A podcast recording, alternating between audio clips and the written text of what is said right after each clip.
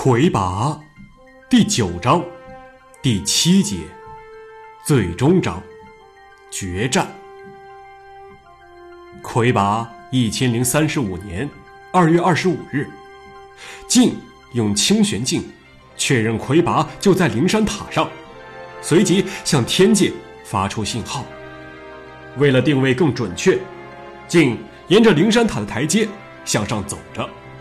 观察着清玄镜的反应，接着，他看到了出现在远处半空中的天界曲靖州和战舰编队。几乎是同时，他受到了周围很多灵山军人的攻击，但是他并没有理会，仍旧用清玄镜搜寻着魁拔的准确位置。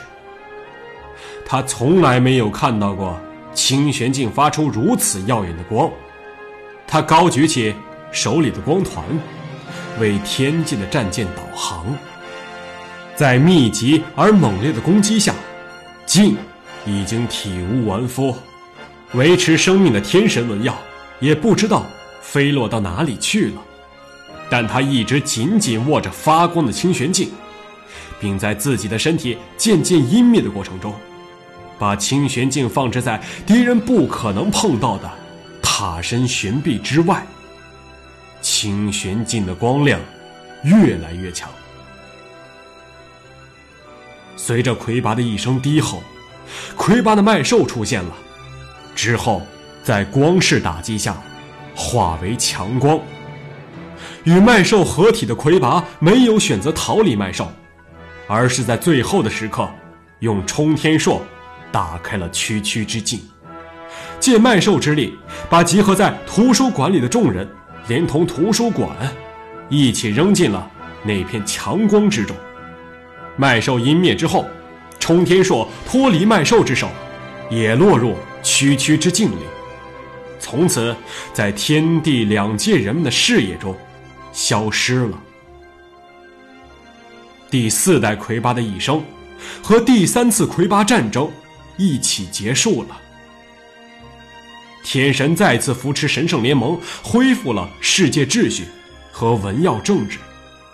由于兽国的语言文字通过战争普及到整个地界，此后兽族语言文字就成了地界的通用语言。燕硕成为天界继燕之后的第二位战胜魁拔的英雄，而且是活着看到胜利的英雄。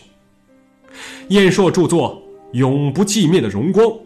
讲述了他亲历的整个战争过程，里面特别提到了晋英勇牺牲时的情景。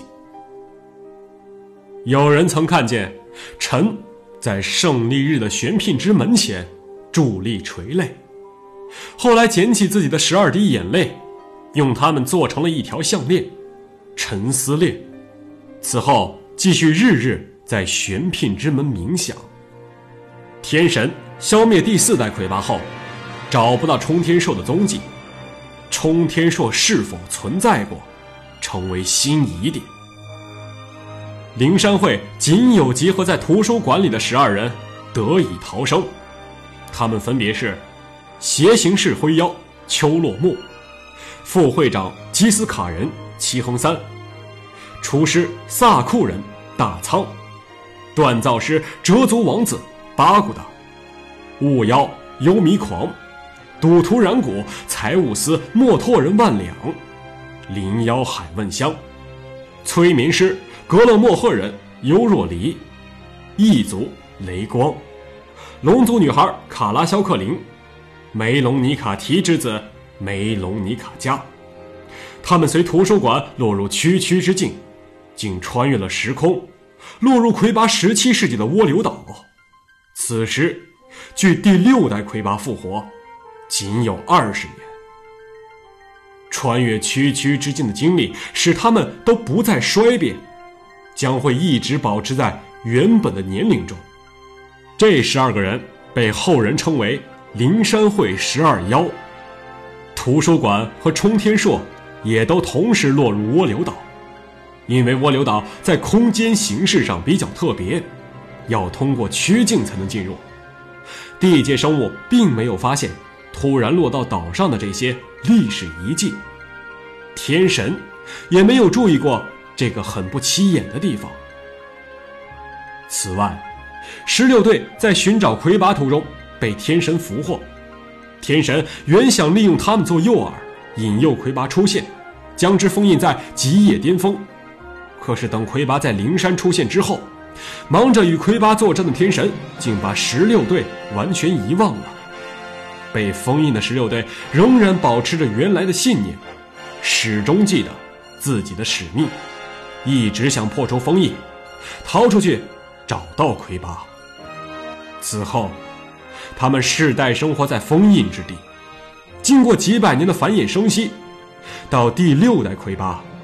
也就是蛮吉出生时，极夜巅峰内的十六队，几乎成为一个全新的种族。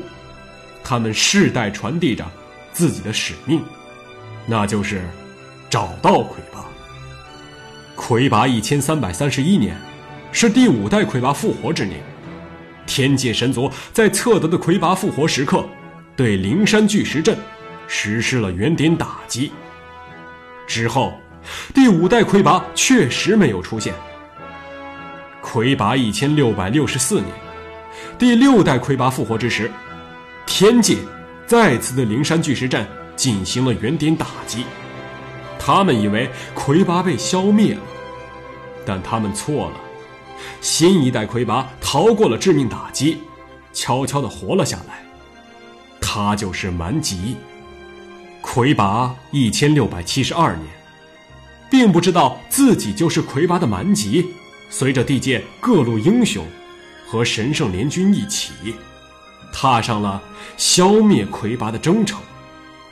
与魁拔相关的一系列新的故事又开始。